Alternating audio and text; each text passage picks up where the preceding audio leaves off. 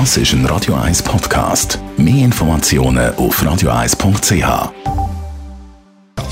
Netto, das Radio 1 Wirtschaftsmagazin für Konsumentinnen und Konsumenten. Mit dem Dave Burkhardt. In den USA haben sich die Regierung und der Senat im Kampf gegen die Corona-Krise auf ein riesiges Hilfspaket geeinigt. Mit über 2 Billionen Dollar soll die Krise bewältigt werden. Das bestätigen sowohl Vertreter den Demokraten als auch von den Republikanern. Das Paket muss noch durch das Repräsentantenhaus. Die Zustimmung dort gilt aber als sicher. Das Hilfspaket in den USA beflügelt auch die Börsen weltweit. So ist zum Beispiel der Nikkei Tokyo massiv im Plus. Er steht bei 19.547 Punkten. Das sind über 8% mehr als noch bei Börsenschluss gestern. Und auch der SMI ist vorbörslich im Plus. Und zwar laut den Daten von Julius Bär um 1,1%. Und auch alle 20 Leitindex-Aktien stehen höher. Am besten stehen da UBS und die CSDA mit 1,5 respektive 1,7%.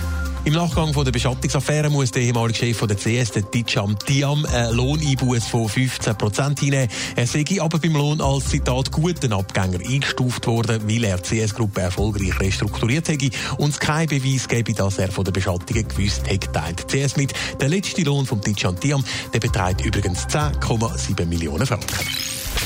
In den USA gibt es im Kampf gegen die Corona-Krise ein gigantisches Hilfspaket. Wir haben es gehört. 2,2 Billionen US-Dollar. Dave Burkhardt, wo soll das Geld eingesetzt werden? Ja, in ganz verschiedenen Sektoren. Zum Beispiel sollen die Spitäler im Land mit 130 Milliarden Dollar unterstützt werden. Die Bundesstaaten und Gemeinden sollen 150 Milliarden Dollar bekommen. Außerdem soll Geld auch direkt an die US-Bürger verteilt werden, um Kaufkraft im Land zu stärken.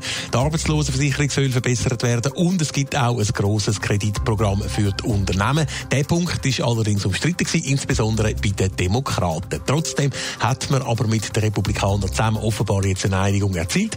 Die Abstimmung, um das Paket definitiv verabschieden, die soll noch heute über die Bühne gehen. Die Zustimmung gilt als sicher. US-Präsident Donald Trump ist in der Corona-Krise vor allem die Stützung von der Wirtschaft wichtig, aber trotzdem Hilfspaket wollte vor allem eins den Stillstand im Land so schnell wie möglich beenden. Genau, er will das Land so schnell wie möglich wieder auftun. Entschuldigung, für ihn ist nämlich klar, viel schlimmer als das Coronavirus würde eine Rezession die USA treffen. Das würde zum Beispiel wegen Suizid viel mehr Menschenleben kosten als die ganze Corona-Krise, ist er überzeugt.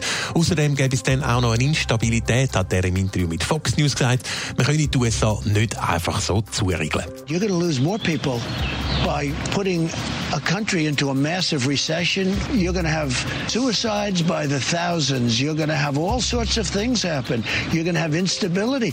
You can't just come in and say, let's close up the United States of America, the most successful country in the world by far. Und Donald Trump hat dann auch noch angekündigt, dass in den USA an den Ostern, also in schon zweieinhalb Wochen, wieder soll Normalität herrschen.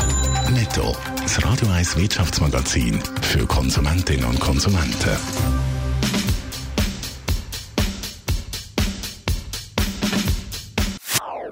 Das ist ein Radio 1 Podcast. Mehr Informationen auf radio1.ch.